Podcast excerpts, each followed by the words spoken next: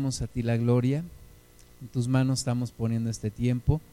Reprendemos toda distracción, toda perturbación, toda obra del diablo, la echamos fuera en el nombre de Jesús.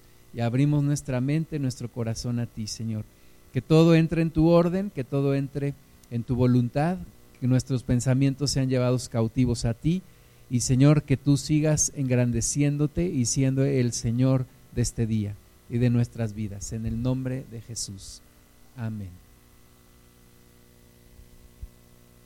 Vamos al libro de Romanos, carta a los Romanos, capítulo, capítulo 1.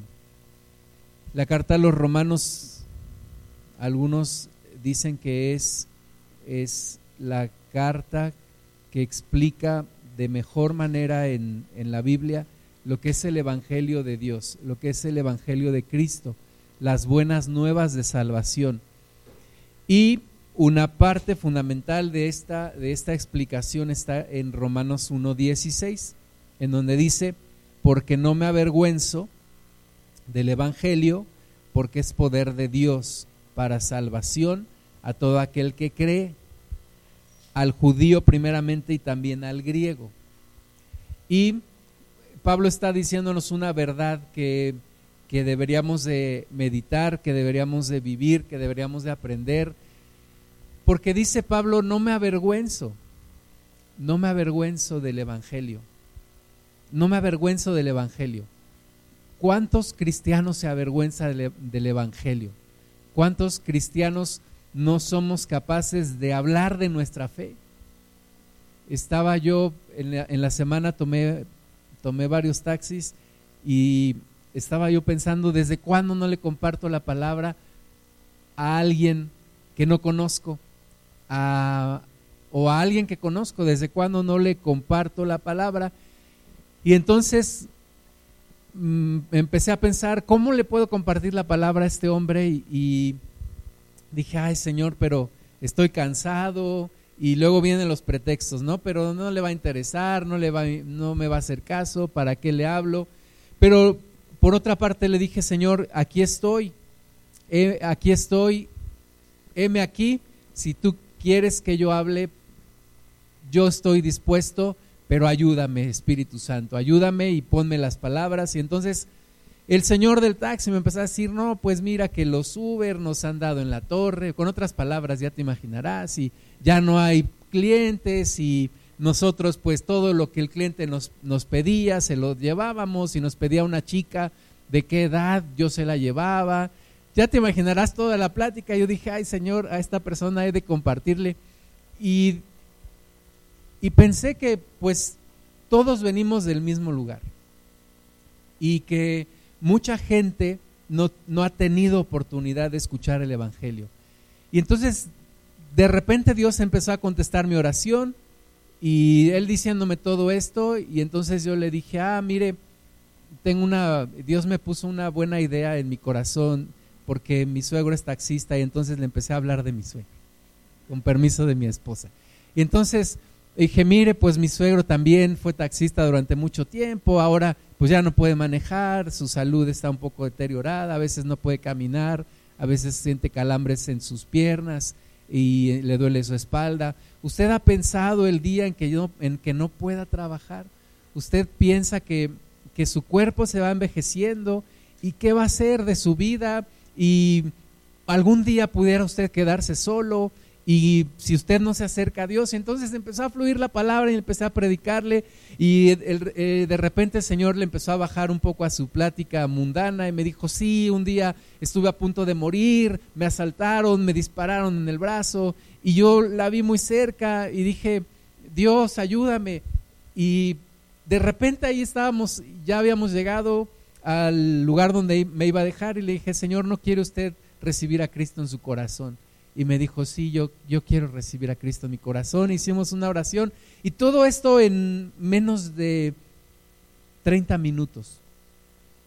Solamente se necesita la disposición nuestra, la disposición para predicar el Evangelio y para decir como Pablo dice, no me avergüenzo del Evangelio no me avergüenzo del Evangelio. Después subí en otro, en otro taxi otro día y lo mismo me empezó a platicar que del gobierno, los partidos políticos, etcétera, etcétera. Y dije, señora, este hombre, ¿qué le va a interesar tu palabra? Pero de repente otra vez le dije, señora, aquí estoy, si quieres, úsame. Y entonces le dije, ¿y usted cree en Dios? Me dijo, sí, no soy tan regular, pero creo. Y me empezó a hablar, mi padre me leía la Biblia y yo iba a la iglesia, etcétera, etcétera. Y me empezó a seguir, hablando, mi hermano es sacerdote, etcétera, etcétera, etcétera. Pero me platicó pues cómo su hermano padeció una gran situación y toda su familia y cómo se desilusionaron de la iglesia. Y al final me dice, ¿cómo puedo yo perdonar a alguien que me hizo tanto daño?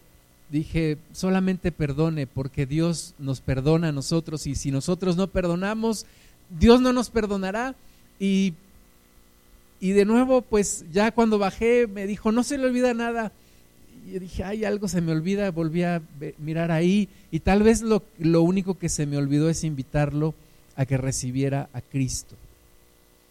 Pero, hermanas y hermanos, todos los días tenemos oportunidad de predicar el Evangelio la gente está hablando de mil y una cosas.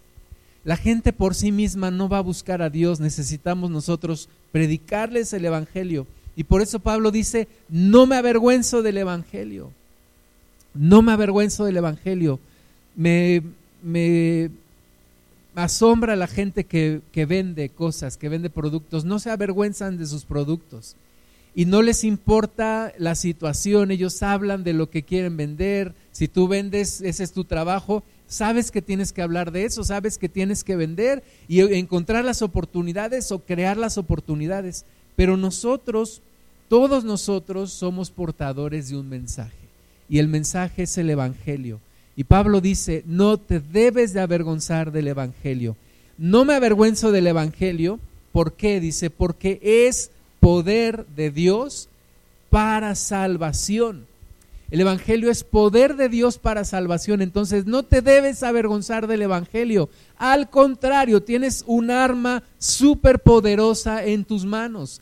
Es el Evangelio y no te avergüences de él porque es poder de Dios para salvación. Yo te pregunto, ¿cuándo fue la última vez que le hablaste de Dios a alguien? ¿Cuándo fue la última vez que le predicaste el Evangelio? No solamente le dijiste Dios te bendiga, no, le explicaste este poder de Dios para salvación. Dice, es poder de Dios para salvación a todo aquel que cree.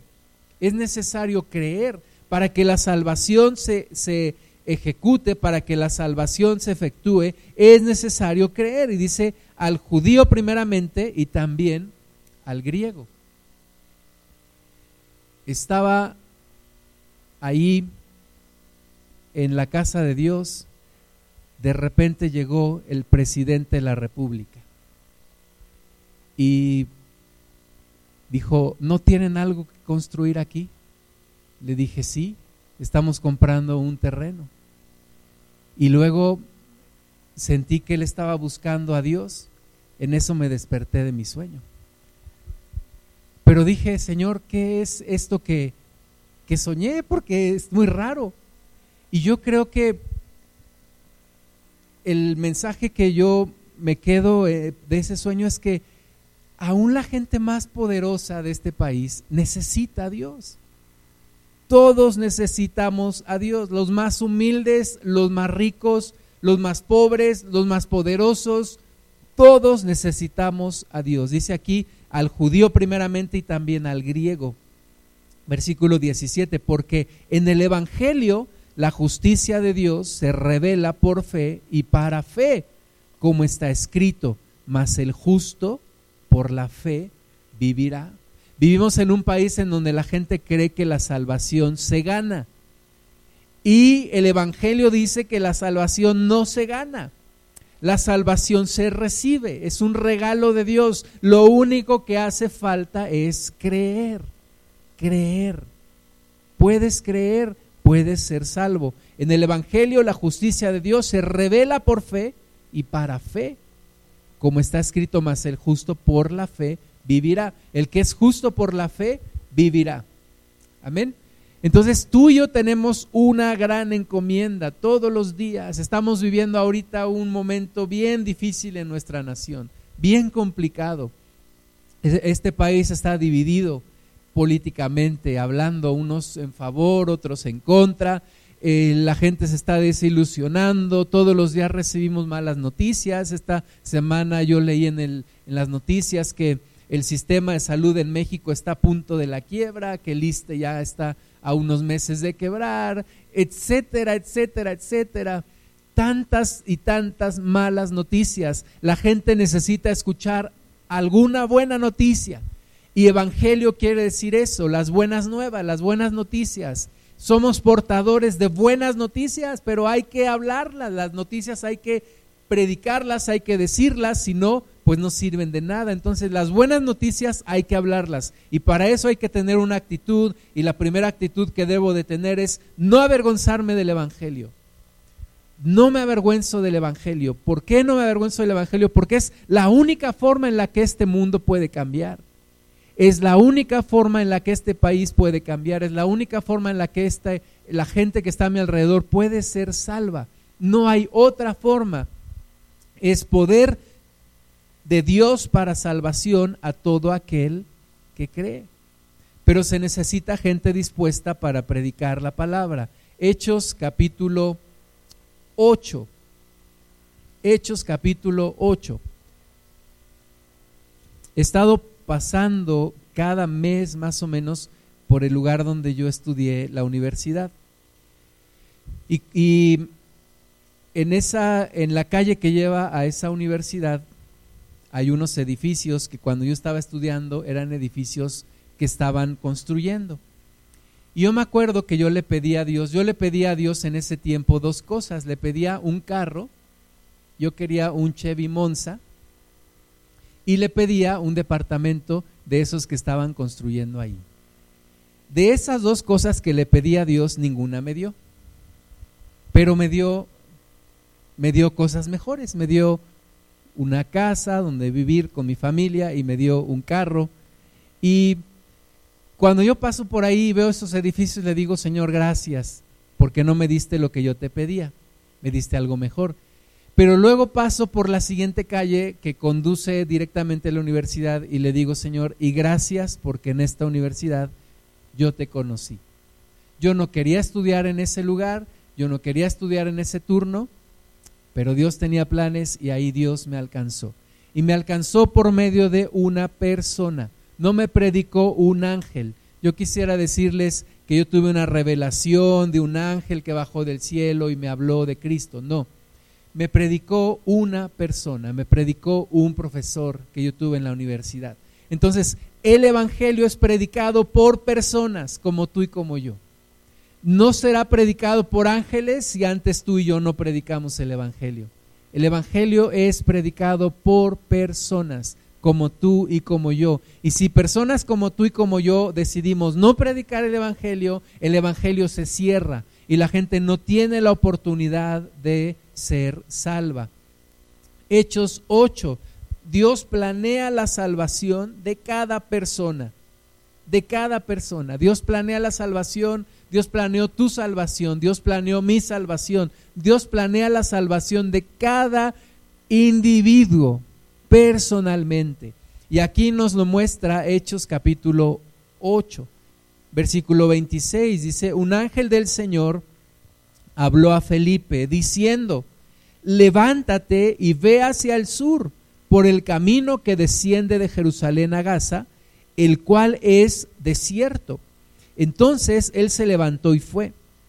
Y sucedió que un etíope, eunuco, funcionario de Candace, reina de los etíopes, el cual estaba sobre todos sus tesoros y había venido a Jerusalén para adorar.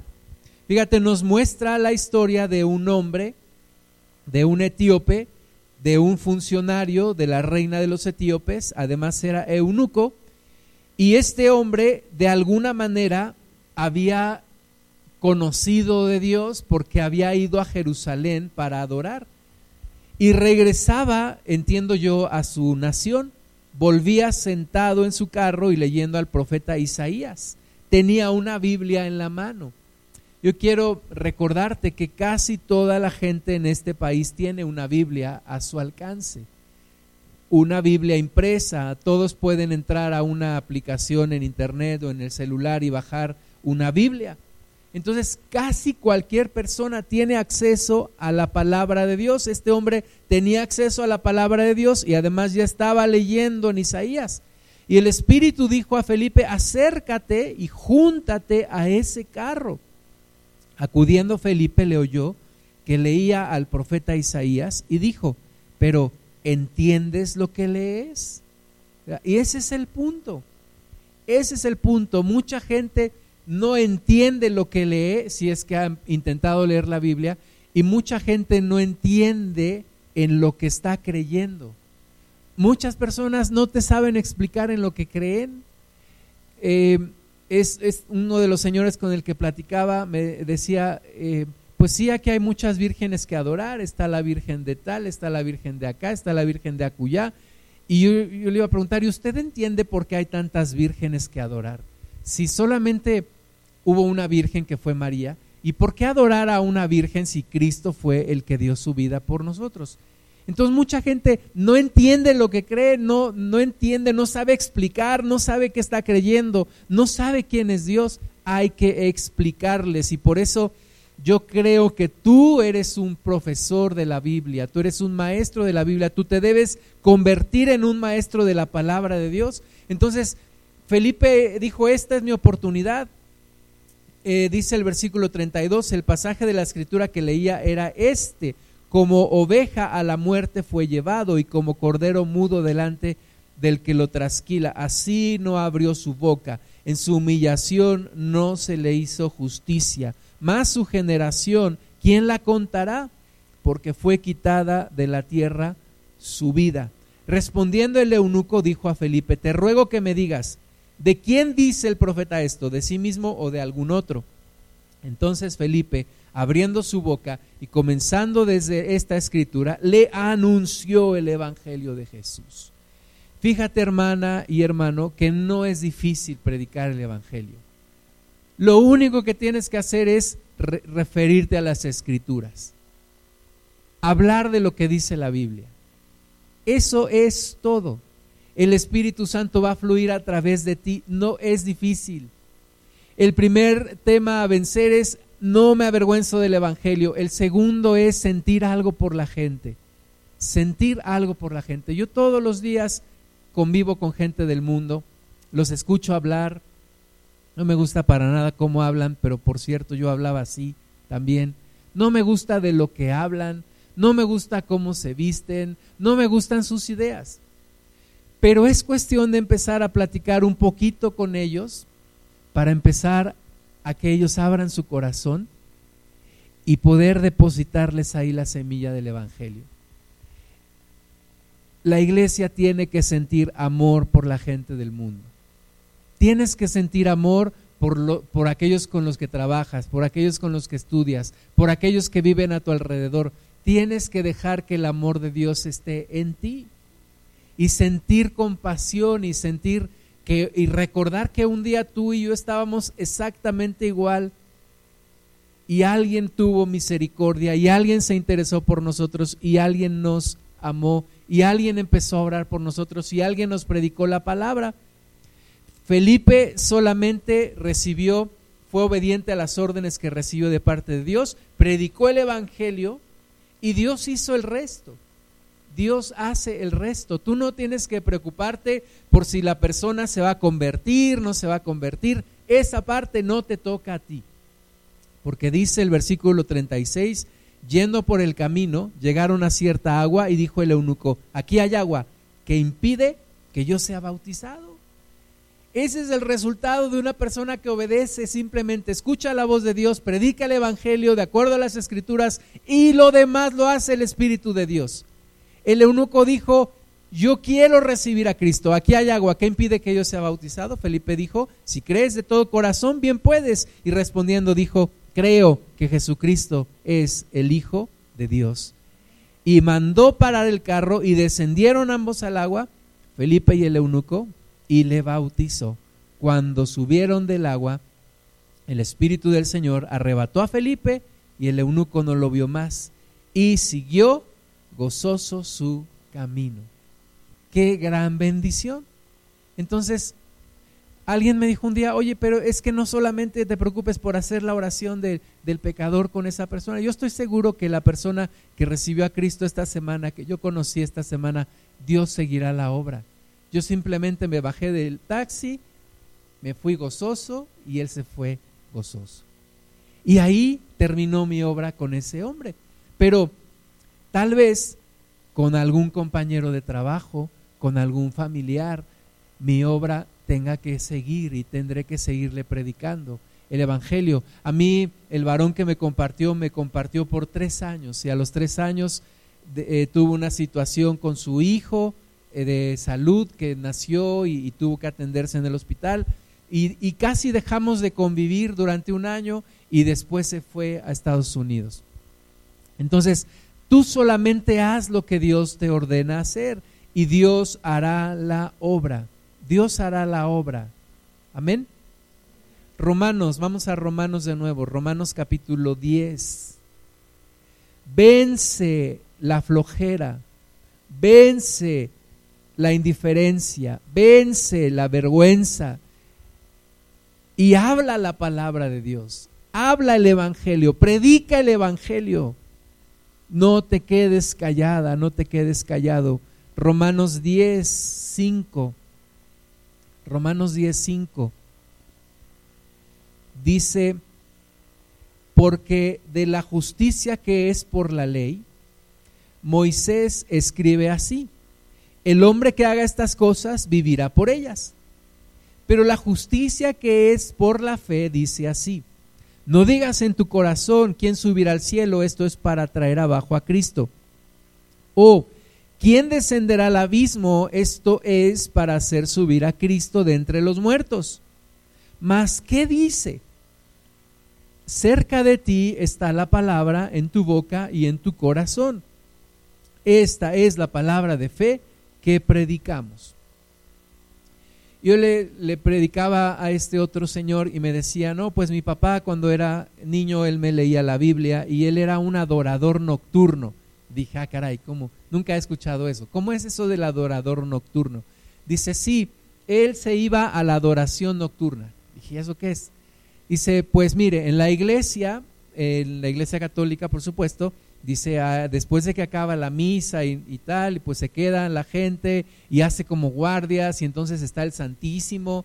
Eh, el Santísimo no se refiere a Dios, sino a una algo que ellos adoran, que no sé exactamente qué sea. Dice, ahí está el Santísimo y entonces hay que rezarle y hay que decir los rosarios y hay que estar ahí. Y entonces ahí se, se queda la gente a dormir en el atrio del, del templo, etcétera, etcétera. Y ¿Sabes? La gente piensa que la salvación hay que ganarla. La gente piensa que hay que hacer penitencias, que hay que hacer obras de caridad para ganarse la salvación. Y es precisamente lo que dice aquí Romanos que no se debe de hacer. Porque la justicia que es por la ley te dice, haciendo estas cosas vivirás por ella. Pero ¿qué te dice la justicia de Dios que es por la fe en Cristo? Cerca de ti está la palabra, en tu boca y en tu corazón. Esta es la palabra de fe que predicamos. Que si confesares con tu boca que Jesús es el Señor y creyeres en tu corazón que Dios le levantó de los muertos, serás salvo. Serás salvo. Yo tenía un amigo que les he platicado de él, que a mi amigo en la prepa le gustaba una chica, entonces la chica era cristiana, entonces mi amigo empezó ahí de pegosle con la chica. Y entonces la chica le dijo, ¿quieres ser mi amigo? Le dijo, sí, por supuesto, no anhelo más nada en la vida que ser tu amigo. Y entonces la chica le dijo, ok, entonces me tienes que acompañar a la iglesia. Entonces lo empezó a llevar a la iglesia cristiana. Mi amigo se convirtió a Cristo, gracias a Dios. Y un día mi amigo me dio un folletito.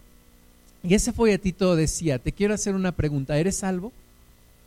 Y yo decía, qué pregunta tan rara. Y seguía ahí, no te estoy diciendo, no te estoy preguntando si tienes una religión, no te estoy preguntando si crees en Dios, no te estoy preguntando si tienes buenas obras, te estoy preguntando si eres salvo. ¿Eres salvo? Y entonces yo me desconcerté completamente porque yo pensaba que la salvación no se podía, primero, había que ganarla, pero nunca podías estar seguro si la habías ganado o no. A mí me habían enseñado que eso era algo que Dios iba a decidir en el último momento cuando te recibiera. Y entonces Dios iba a decidir si lo alcanzaste, si lo lograste, o entras a la catafixia, ¿verdad? Y te vas al infierno. Yo pensaba que Dios lo iba a decidir así, pero cuando mi amigo me dio ese folleto dije, ¿a poco se puede tener la convicción de la salvación? ¿A poco puedo saber si soy salvo aún en vida?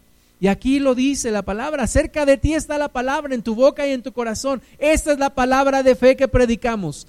Hermana y hermano, esta es la palabra de fe que tienes que predicar, que si confesares con tu boca que Jesús es el Señor y creyeres en tu corazón que Dios le levantó de los muertos, serás salvo, porque con el corazón se cree para justicia, pero con la boca se confiesa para salvación. Pues la escritura dice, todo aquel que en él creyere no será avergonzado, porque no hay diferencia entre judío y griego, pues el mismo que es Señor de todos es rico para para con todos los que le invocan. A mí me gusta mucho predicar las cartas de Pablo. ¿Sabes por qué? Porque la predicación ya está hecha. Ya nada más es cuestión de leerla y ya la predicación ya está ahí. Entonces, lo mismo, cuando le prediques a alguien, ya está esto, ya está el mensaje allí, ya no tienes que inventar el hilo negro, ya está ahí para que casi, casi se lo leas y ya. Ahí está la palabra. Versículo 13, porque todo aquel que invocar el nombre del Señor será salvo. Así de fácil, hermanas y hermanos, así de fácil. Pues sí, así de fácil. Todo aquel que invocar el nombre del Señor será salvo. No necesito ponerme mis guaraches de nopal e irme a la basílica. No. No necesito caminar de rodillas hasta que me sangren las piernas. No. Simplemente cree en Jesucristo. Ponte a cuentas con el Señor y serás salvo. Cree en tu corazón y confiésalo con tu boca y tendrás salvación, porque ninguno de los que invocare el nombre del Señor será avergonzado. Ahora, el tema es este, mis amados hermanas y hermanos. ¿Cómo pues invocarán a aquel en el cual no han creído?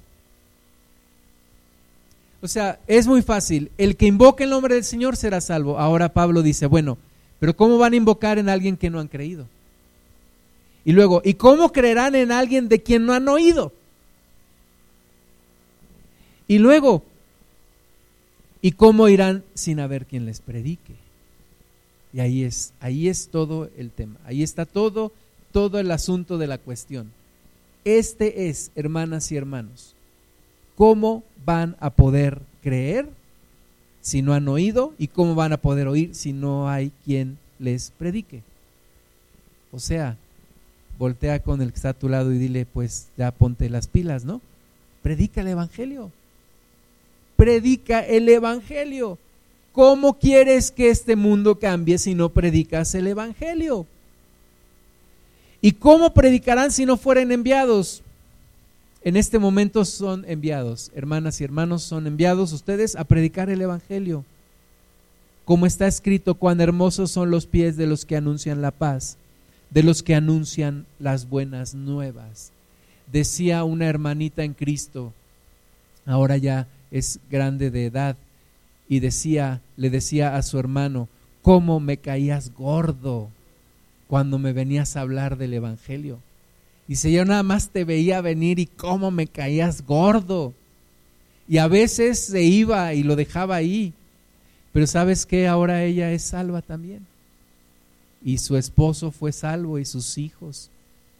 Entonces, cuán hermosos son los pies de los que anuncian la paz, las buenas nuevas, el Evangelio. No me avergüenzo del Evangelio porque es poder de Dios para salvación a todo aquel que, todo aquel que qué, a todo aquel que cree, a todo aquel que cree. Primera de Pedro capítulo 4. A Pedro le fue dada una promesa. ¿Cuál fue la primera promesa que Dios le dio a Pedro? ¿Alguien sabe? ¿Mm? No, exactamente. a Pedro le fue dada una promesa. Pedro cayó de rodillas delante de Jesús porque vio el milagro y dijo, Señor, aléjate de mí porque soy hombre pecador. Y Jesús le dijo, no temas, porque tú serás pescador de hombres. Pescador de hombres. Entonces tú y yo somos llamados a ser pescadores de hombres. Pescadores de hombres. ¿Para qué los vamos a pescar? Para Cristo. Ganadores de almas, mis hermanas y hermanos. Tenemos un llamado supremo, ser ganadores de almas predicar el Evangelio, ganar personas para Cristo. No para mí, no para mi iglesia, no para mi casa, no para mi conveniencia, no. Necesitamos ganar almas para Cristo. Y, y Pedro lo escribe en Primera de Pedro 4.1, dice, puesto que Cristo ha padecido por nosotros en la carne, vosotros también armaos del mismo pensamiento, pues quien ha padecido en la carne terminó con el pecado para no vivir el tiempo que resta en la carne conforme a las concupiscencias de los hombres, sino conforme a la voluntad de Dios. Baste ya el tiempo pasado para haber hecho lo que agrada a los gentiles, andando en lascivias, concupiscencias, embriagueces, orgías, disipación y abominables idolatrías. A esto les parece cosa extraña que vosotros no corráis con ellos con el mismo desenfreno de disolución y os ultrajan. O sea, está bien, tú y yo ya no vamos a caminar lo mismo que ellos y a ellos les va a extrañar. Dice, pero ellos darán cuenta al que está preparado para juzgar a los vivos y a los muertos. Porque por esto también ha sido predicado el Evangelio a los muertos, para que sean juzgados en carne según los hombres, pero vivan en espíritu según Dios mas el fin de todas las cosas se acerca. Sed pues sobrios y velad en oración. Y ante todo, tened entre vosotros ferviente amor, porque el amor cubrirá multitud de pecados. Hospedaos los unos a los otros sin murmuraciones. Cada uno, y aquí mucha atención, cada uno, según el don que ha recibido, ministrelo a los otros como buenos administradores. Somos administradores. ¿De qué somos administradores? De la multiforme gracia de Dios. Somos administradores de la multiforme gracia de Dios. Hermanas y hermanos, tenemos algo en nuestras manos. Voltea a ver tus manos. No te las lavaste, están cochinas. No. ¿Qué tienes en tus manos? Dice la Biblia, eres administrador. ¿De qué eres administrador? De la multiforme gracia de Dios. Tienes en tus manos el mensaje del Evangelio y eres administrador de ese mensaje del Evangelio. ¿Qué hace un administrador? Pues administra, ¿verdad? Pero ¿qué administra? Algo que no es suyo el buen administrador, el buen mayordomo, cuida los bienes de su amo. ¿Y quién es nuestro amo? Dios. ¿Y qué nos ha dado? El mensaje. ¿Y qué tenemos que hacer? Administrarlo. ¿Y qué quiere decir administrarlo? Darle buenas cuentas. Que ese evangelio que tenemos en las manos dé un buen rendimiento. ¿Y cómo da un buen rendimiento? Predicándole a la gente. Predicándole a la gente somos administradores de la multiforme gracia de Dios. La gracia de Dios entonces es multiforme, es decir, tiene diversas formas. Y a uno hay que hablarle de una forma, a otro hay que hablarle de otra, a otro hay que exhortarlo, a otro hay que consolarlo, a otro hay que orientarlo. Somos administradores de la multiforme gracia de Dios somos llamados a ser pescadores de hombres, a predicar el Evangelio.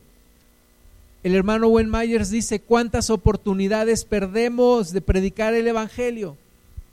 Cuando vamos a algún lugar a comer, cuando va el plomero a tu casa, cuando te subes a un taxi, cuando te sientas junto a alguien, en tu trabajo, eh, con tus vecinos. ¿Cuántas oportunidades tenemos para predicar el Evangelio? Y muchas veces no lo hacemos. Primer lugar, porque nos avergonzamos. Nos avergonzamos. Y qué feo es avergonzarse de alguien. Y qué feo es avergonzarse de Dios. Imagínate que tus hijos un día se avergonzaran de ti y, te dijeran, no te acerques aquí papá porque aquí me da vergüenza decir que eres mi papá. Qué cosa tan fea, ¿no? ¿De qué cosa tan fea avergonzarse del Evangelio? Hay que predicar el Evangelio, no puedes ir navegando en este mundo con una bandera neutral. Tienes que poner tu bandera. ¿Y cuál es tu bandera? El Evangelio. Yo navego con la bandera del Evangelio. Yo soy cristiano, yo amo a Cristo, yo vivo por Cristo, yo vivo para Cristo, yo vivo por medio de Cristo, yo tengo que predicar el Evangelio. Toda persona que me conozca lo debe de saber. Toda persona con la que yo trate debe de saber que yo amo a Cristo, que yo sirvo a Cristo, que yo predico a Cristo. Toda persona lo tiene que saber. Primera de Pedro 3, 1. Y creo que este no es el versículo que yo quería. Segunda de Pedro, perdóname. Segunda de Pedro 3.1. Amados, esta es la segunda carta que os escribo. Y en ambas despierto con exhortación vuestro limpio entendimiento, para que tengáis memoria de las palabras que antes han sido dichas por los santos profetas y del mandamiento del Señor y Salvador dado por vuestros apóstoles, sabiendo esto, que en los postreros días vendrán burladores andando según sus propias concupiscencias y diciendo, ¿dónde está la promesa de su advenimiento? Porque desde el día en que los padres durmieron, todas las cosas permanecen así como desde el principio de la creación. Estaba leyendo un artículo que alguien publicó ayer del periódico El País de España y decía el artículo, ¿en qué creen los ateos? Los ateos le, creyeron a Friedrich Nietzsche que dijo, Dios está muerto. Y entonces, dice ahí el artículo, y entonces, ¿con qué se llena ese vacío que Dios dejó, supuestamente, para los ateos? Si Dios está muerto, y si durante mucho tiempo la sociedad creyó en Dios y ahora dicen que no creen en Dios, entonces ¿con qué lo están llenando? Porque una cosa es clara, no puedes dejar algo vacío. No puedes dejar algo vacío. Siempre va a ser ocupado por algo. Y entonces preguntaba el, el redactor del artículo, ¿y entonces en qué creen los ateos? Y dicen, unos creen en ellos mismos, otros creen en la filosofía, y, otros simplemente no saben explicar en qué creen. Entonces, en estos tiempos seguiremos viendo personas que se burlan de nosotros y dicen, pues no que Cristo iba a venir, pues no viene, no viene, todo sigue igual, todo seguirá igual. Y dicen, no viene. Bueno, dice Pedro, no, no, no se preocupen, esto, esto no es raro versículo 8 más, oh amados, no ignoréis esto, que para con el Señor un día es como mil años y mil años como un día. El Señor no retarda su promesa, según algunos la tienen por tardanza, sino que es paciente para con nosotros, no queriendo que ninguno perezca, sino que todos procedan al arrepentimiento. Me decía un, un amigo, oye, ¿Por qué Dios escoge nada más a los elegidos? Le dije, no, Dios no hace acepción de personas, lo dice la palabra. Dios no hace acepción de personas. Entonces, no es que Dios a unos los escoja y a otros los desecha. Pero Dios quiere que todos procedan al arrepentimiento. Dice, no queriendo que ninguno perezca.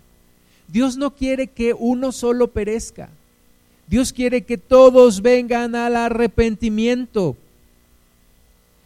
versículo 10, pero el día del Señor vendrá como ladrón en la noche, en el cual los cielos pasarán con gran estruendo y los elementos ardiendo serán deshechos, y la tierra y las obras que en ella hay serán quemadas. Puesto que todas estas cosas han de ser deshechas, ¿cómo no debéis vosotros andar en santa y piadosa manera de vivir?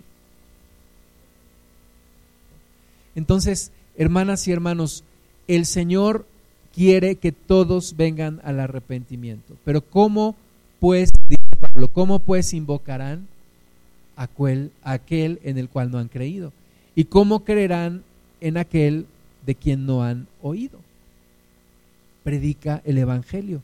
La iglesia camina cada vez más en la superficialidad. Me gustó mucho ahora que partió con el Señor el hermano Julio Melgar,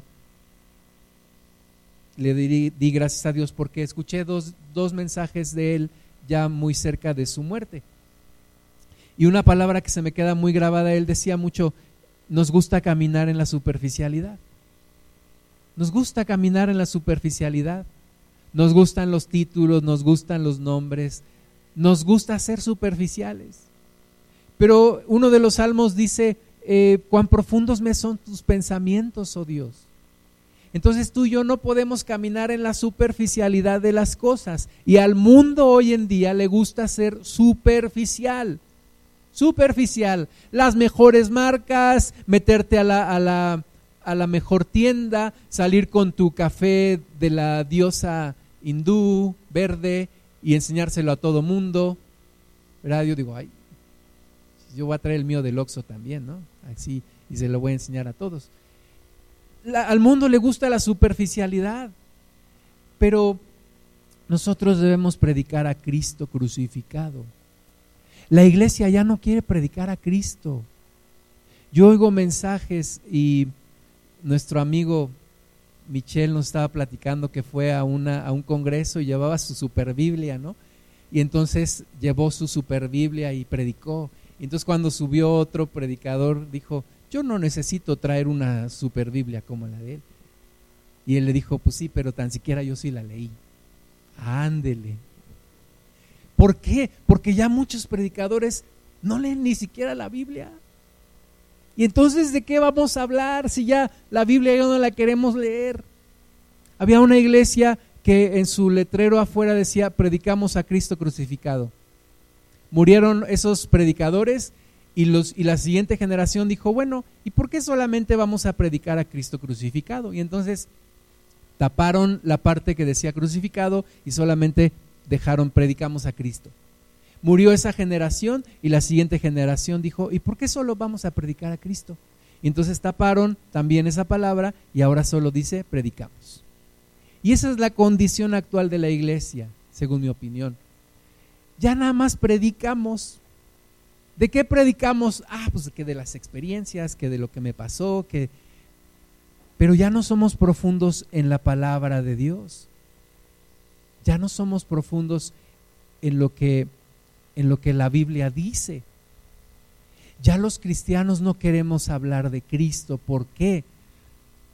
Porque hoy en día el que cree en Dios es un ignorante. El que cree en Dios es un mente débil es un fanático. O sea, una persona se puede poner los colores del Barcelona en la cara y no es fanático. Pero si alguien dice que cree en Dios y, cree en la, y lee la Biblia, es un fanático.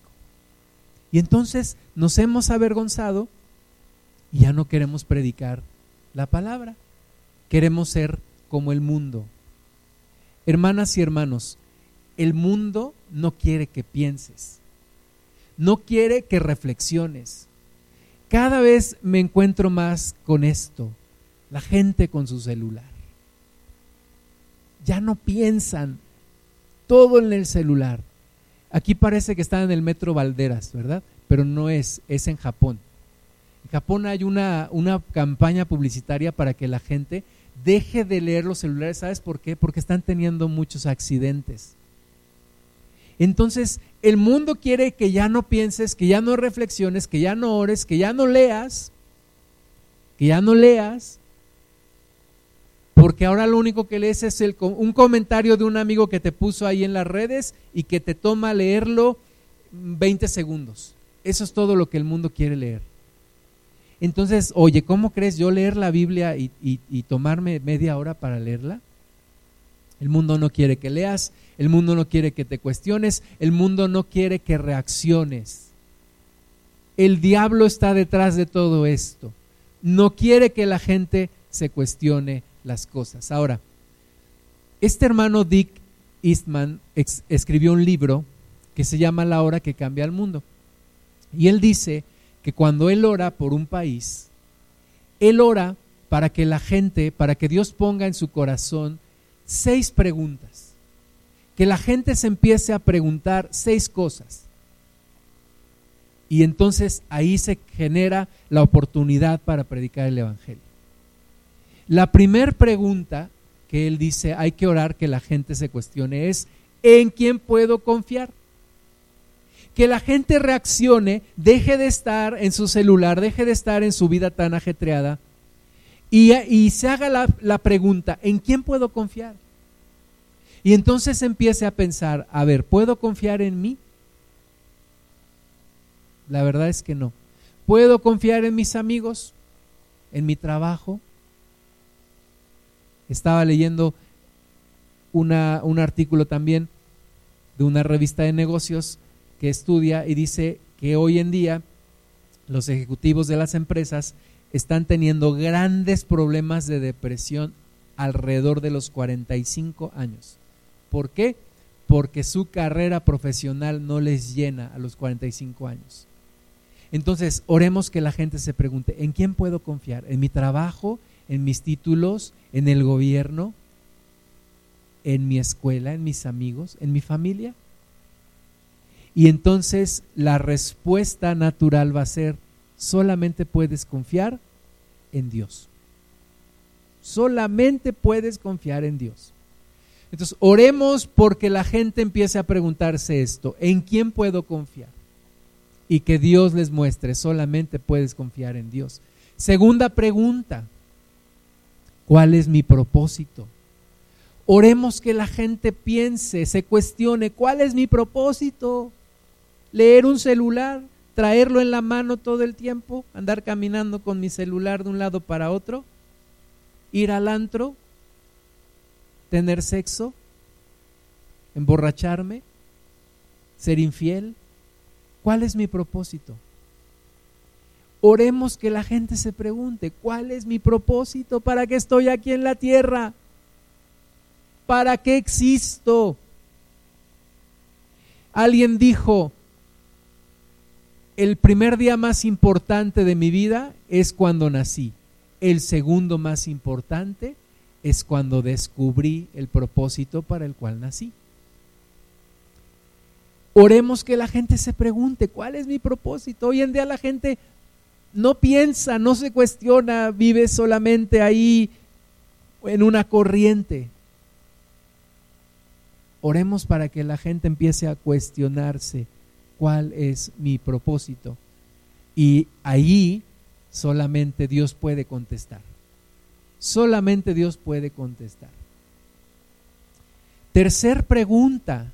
Oremos que la gente se pregunte, ¿cuándo seré realmente libre? ¿Cuándo seré realmente libre? Nos compartía René Maldonado en el campamento de jóvenes y les decía a los jóvenes, vimos una película, se cumplieron 20 años de la muerte de una, de una chica en preparatoria en Estados Unidos, en una matanza que hubo en una prepa, y a ella la mataron por ser cristiana. Y entonces decía René, ¿pensamos que esto fue una tragedia? Y él decía, no, eso no fue una tragedia. Dijo, la verdadera tragedia es esta. Había un matrimonio que trabajaron 30 años para un día jubilarse, irse de vacaciones a la playa y hoy se dedican a juntar conchitas. Y ese es su propósito en la vida, juntar conchitas. Y mucha gente vive así sin propósito. ¿Cuándo realmente seré libre? De las presiones, de los tormentos, de los complejos, de los problemas, que la gente piense, oremos que la gente piense, ¿cuándo realmente seré libre? La respuesta solamente la tiene Dios, solamente Dios. Cuarta pregunta, oremos que la gente se pregunte, ¿por qué ya la sociedad no se acerca a Dios? ¿Por qué ya la gente no se acerca a Dios? Este artículo, la revista The Economist, que es una revista inglesa muy reconocida en el mundo, escribió que Estados Unidos ya está en la ruta de la secularización de la sociedad. ¿Qué es la secularización de la sociedad? Sacar a Dios de la sociedad, como lo ha hecho Europa. En general, Europa ya sacó a Dios de la sociedad, ya las, eh, los templos cristianos, esos lugares en donde hubo gente como John Wesley, como esos reformadores, como Martín Lutero, esos lugares donde se predicó la palabra, quedaron vacíos se están vendiendo y se están convirtiendo en bibliotecas. Europa está completamente alejada de Dios. Y Estados Unidos está en el mismo camino. Mismo camino. Eh, alrededor del 70%, hace 100 años, el 70% de la gente en Estados Unidos asistía a una iglesia. Hoy en día es el 40 y bajando. Los jóvenes ya no quieren ir a la iglesia. Creer en Dios es ignorancia. Y este señor, un hindú, escribió este libro que les recomiendo, el libro que dio forma al mundo. Eh, todo este libro te dice cómo la Biblia marcó la cultura en este mundo occidental y cómo este mundo occidental está abandonando su propia alma, la Biblia. Y él dice, ¿será pues el tiempo de que el sol se meta, se ponga, se oculte en Occidente? Yo no tengo nada en contra de cristianos que van al cine, pero hoy, hoy en día la gente ya no cree en el Evangelio según San Lucas, ahora creen en George Lucas. Ya no creen en Jesucristo, ya creen en los superhéroes de Marvel. Y, y es tan, tan sutil la ideología de este mundo. ¿Por qué tanta película de superhéroes? Porque lo, lo, dijo aquel hombre que escribió el artículo que te platiqué. La sociedad ha matado a Dios. Y entonces, ¿a quién ponemos en su lugar? Pues superhéroes de Marvel y por eso tiene tanto éxito. De nuevo, si fuiste a verla, Chris, no es pecado, pero cuidado, cuidado con la influencia. Yo sé que yo sé que Chris cree en Cristo, pero la mayoría de la gente, mis hermanas y hermanos, la gente del mundo, está buscando llenar un vacío con otra cosa. Entonces, oremos que la gente se pregunte, ¿por qué ya nadie quiere acercarse a Dios? Quinta pregunta, oremos que la gente se pregunte, ¿cómo puedo salir de mis problemas? Las personas se, se, hacen resistentes a sus problemas hasta un día en el cual se rompen. Es como aquel hombre que dijo, ay, mi, mi caballo se estaba acostumbrando a no comer hasta que un día se murió. Y así la gente se está acostumbrando a sus problemas, se acostumbran a sus problemas hasta que un día se mueren, hasta que un día explotan, hasta que un día revientan, hasta que un día ya no saben qué hacer. Oremos que la gente se pregunte, ¿cómo puedo salir de mis problemas financieros, emocionales, familiares, sociales? La gente vive con problemas todos los días. Nosotros también, por supuesto. Pero tenemos una respuesta en Cristo. Cristo es la solución. Y por último, oremos que la gente se pregunte, ¿a dónde iré cuando muera? Porque la gente hoy en día no cree que se va a morir. La gente dice, ay, no, yo no voy a hablar de esas cosas. Yo no voy a pensar en eso. Es que un día te vas a morir, un día yo me voy a morir. ¿A dónde vas a ir? Ahora sí, como decía la canción, ¿a dónde irán los muertos? ¿Quién sabe a dónde irán? Tan, tan. Que la gente se lo pregunte. Que empecemos a tener esa inquietud. Oye, ¿a dónde se va una persona que muere? Que la gente empiece a preguntarse y a preocuparse. ¿Qué va a pasar el día que yo me muera?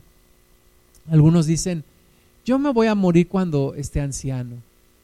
No, perdóname. Mucha gente no llega a ser anciano. Mucha gente no, no, no pasa de la juventud. Que la persona se pregunte. Algunos dicen, para eso falta mucho. ¿Y cómo sabes? El diablo, la primera mentira que le dijo a, a, Eva fue, no moriréis. Y es la misma mentira que nos sigue diciendo, no morirán, no van a morir.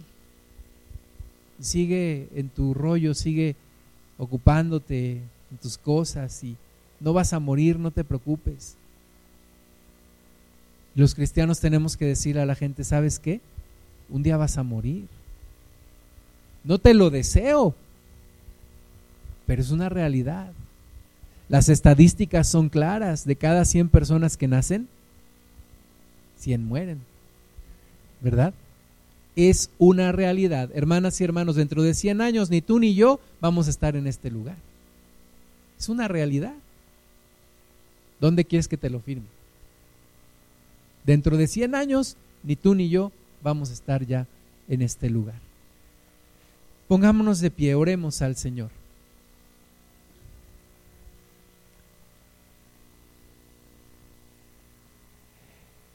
Había un predicador, el, el 8 de octubre de 1871 en la ciudad de Chicago, Estados Unidos, una campaña de evangelismo. Este predicador tenía la costumbre de predicar en la mañana y en la tarde. En la predicación de la mañana le decía a la gente, bueno, este es el mensaje del Evangelio. Váyanse a su casa, vayan a descansar, vayan a comer, regresen en la tarde y entonces tomen una decisión.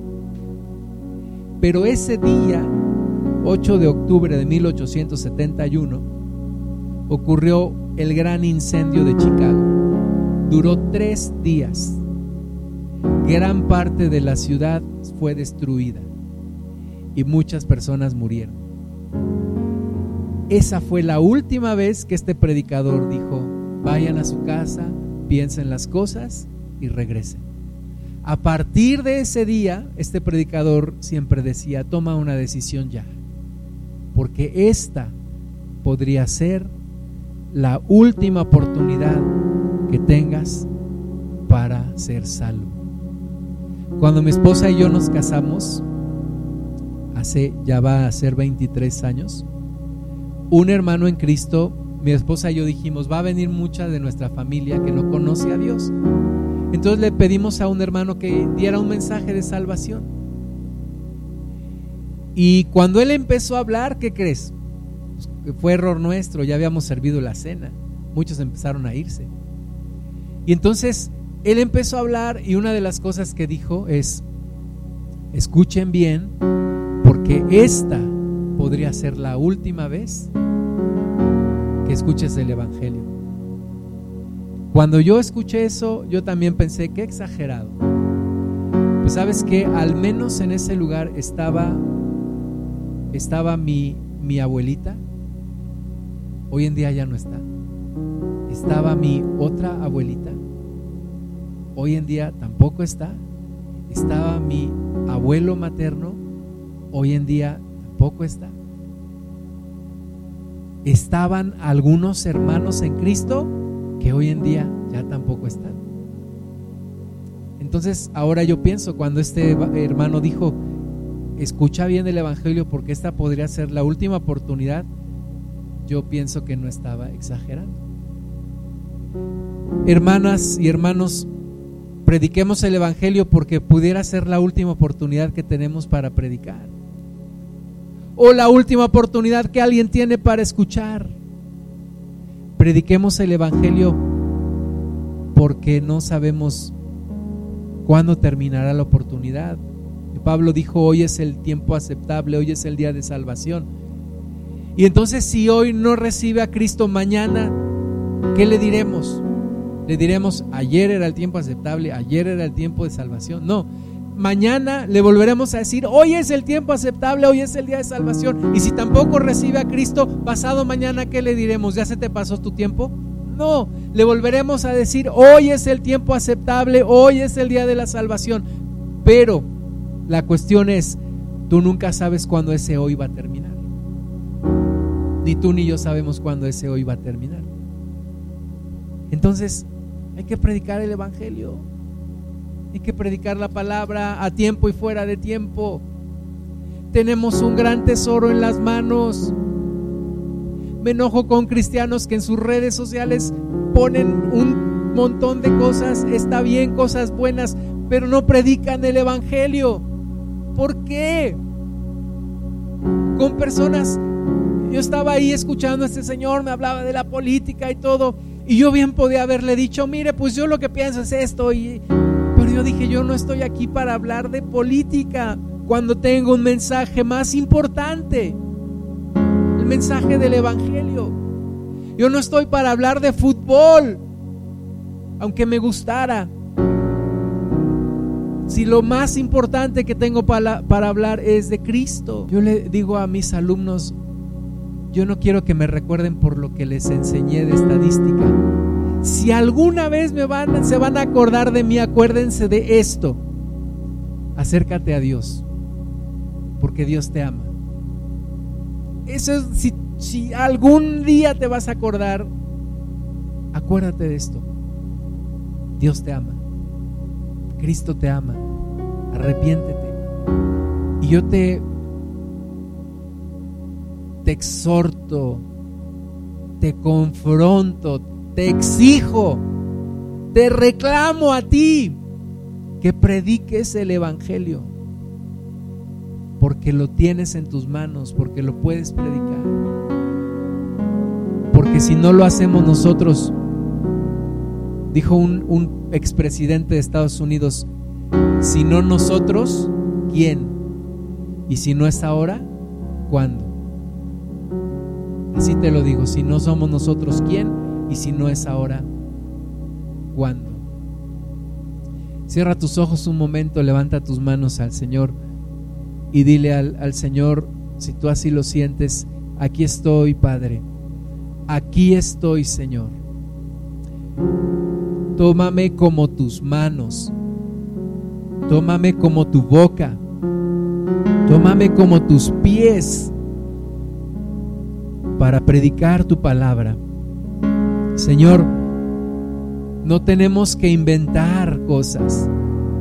Solo tenemos que estar dispuestos a predicarte, a hablar de ti, a no avergonzarnos del Evangelio, porque es poder de Dios para salvación a todo aquel que cree, al judío primeramente y después al griego y al mexicano.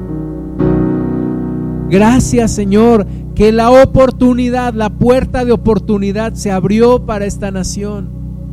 Muchos quisieran ver los tiempos que hoy estamos viviendo.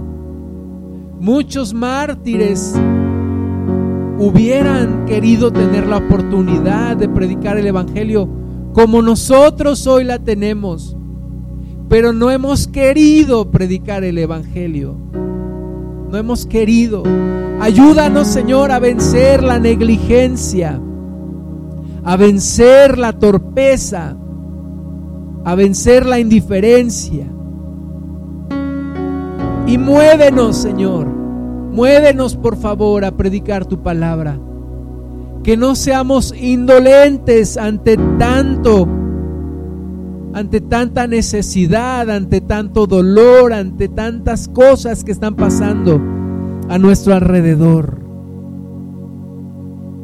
Ayúdanos, Señor, a no ser indiferentes, a no ser arrogantes, a no estar inseguros, a no avergonzarnos del Evangelio. Enciende en tu iglesia una pasión por ti que nos impida quedarnos callados.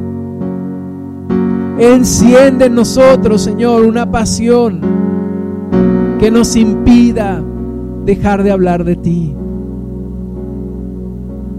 Abre nuestra boca, pon trompeta en nuestra boca, Señor. Levanta tus manos, dile al Señor, dame oportunidades para predicar el Evangelio. Dame la forma de predicar el Evangelio. Dame las palabras, las ideas, la disposición, la actitud para predicar tu palabra a tiempo y fuera de tiempo. La carga en mi corazón por la gente que está a mi alrededor, Señor. Nuevos tiempos vengan sobre tu iglesia en estos días para predicar el Evangelio, para no quedarnos callados, Señor. Que ya no hablemos de política, que ya no hablemos de fútbol, que ya no hablemos de las cosas que habla el mundo, que hablemos de ti, porque de todo lo demás alguien lo hablará. Pero de ti, Señor, solamente los que te conocemos Solamente los que nos hemos acercado a ti, solamente los que hemos gustado de tu amor, podemos hablarlo, podemos predicarlo porque te conocemos, Señor.